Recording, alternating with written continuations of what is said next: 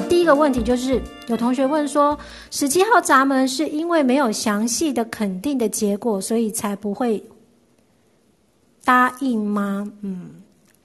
我这边的回答就是说，十七号闸门他的恐惧焦虑是关于自己的意见被挑战，所以当他不愿意分享的时候呢，需要细节来支持意见，不然会感觉到焦虑。其实意思就是说，对于观点意见的内部细节，如果他知道的不够多，或是嗯不够完善，或是不够详尽的时候呢，这样的状况呢，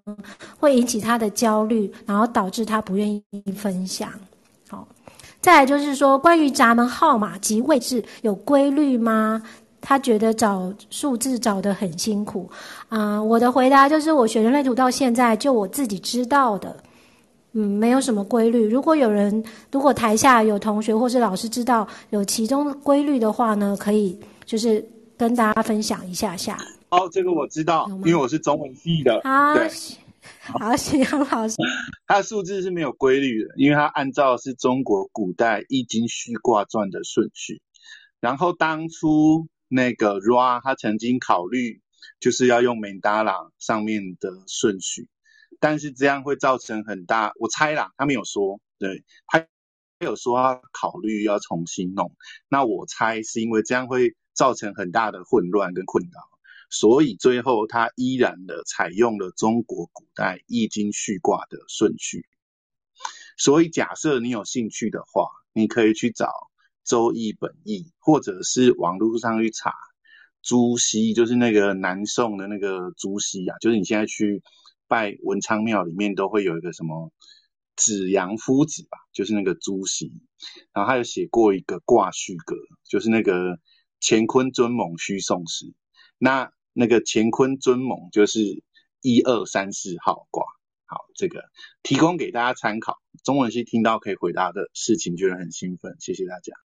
闸门闸门的位置啊，这个在我们就是上课的时候，我跟卡乐同学、卡乐老师也有就是玩过，就是说，比如把尾数八的闸门都抽出来看，然后你就会发现说，哎，其实很有趣，就是。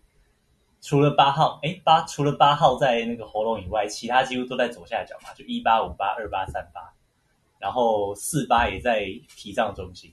对，所以我觉得这是一个很有趣的方法，大家就是这个同学也可以试试看，就你就把自己设定不同的规则，然后去做筛选，这样子应该会有助于你记忆。好，谢谢。那我自己的经验呢？你要怎么去记住这些号码呢？你就是看了两百份图，你应该就会记住了。下一个 Q 问题就是直觉中心有定义，然后呢，他有三十二、五十四的通道，是一个工作狂，但连工作以外也把时间排得很满，不知道是不是就是恐惧失败的关系？哈，这边我的回答就是，我觉得多多少少有一点关系啦，但是呢，给同学的一个建议就是说。你或许花多一点的时间去看一些文章，或是听听一些人的分享人类图，再花一点时间，嗯，如果有钱的话，去上课，或是再去读一些嗯书籍上面去理解通道跟回路的概念的时候呢，甚至呢，你练习整体的看一下自己的设计图，看看是不是有其他的设计层面的因素。然后透过这些层层的堆叠，让你把你自己变成一个工作狂哦，绝对不会是因为这个通道就让你成为工作狂，也不会单单就是一个恐惧失败的状态让你成为是一个工作狂，然后不让自己休息，把时间排得很满的状态。我我分享一下，因为就是其实我们其实一起分享的时候，其实都讲到，我们并非要只能啊，应该说我们不要把人类图段算命，然后以某一个特质去。讲出这个人什么行为，而是要综合去看，而且我们是去分析一个人，就是通过不同老师还是一些啊、朋友之间的分享，然后我们可以知道，哎，原来有这种的行为模式，然后给予我们一些启发，然后我们再自己去观察，并非说我有没有好像他一样的模式，而是你要有没有通过听取其他的意见，然后给予你一些觉对自己的觉察，究竟这个是什么？每一个人的展现的方法是不一样的啊。例如我，我有三十二，但是我完全不喜欢工作，所我我我害怕失败。我相信每一个人都这也不算是不是绝对，但是很多人都不喜欢失败，这个是很正常啊，害怕失败的一个人类的反应。所以有时候我们不要把人类图好像一个那个呃宗教的那种角度，哎，你有这个什么东西，然后就有什么什么啊。呃，没有这个怎么怎么哦？你没有这个就是你有问题，你就非我，这是不一定是这样子。只是你对于这方面有觉察到，你只是对于失败这个觉察，你知道啊，失败这样子会让你害怕，然后你如何处理？那有一些人会害怕失败，然后就会好像刚那个分享时他很忙，我是害怕失败，我只是让自己不要失败，就是寻找多一些啊、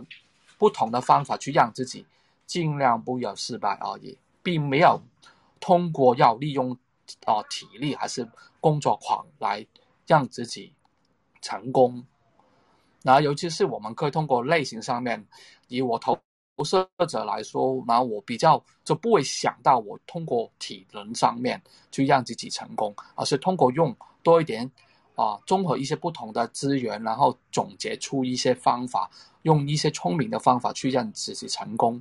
那害怕失败，并非并没有你让你常常去害怕失败，只是我们现在去观察一下，哦，对，我对于失败上面我是有一些观点，因为我被定义啊，大概就是这样子，谢谢。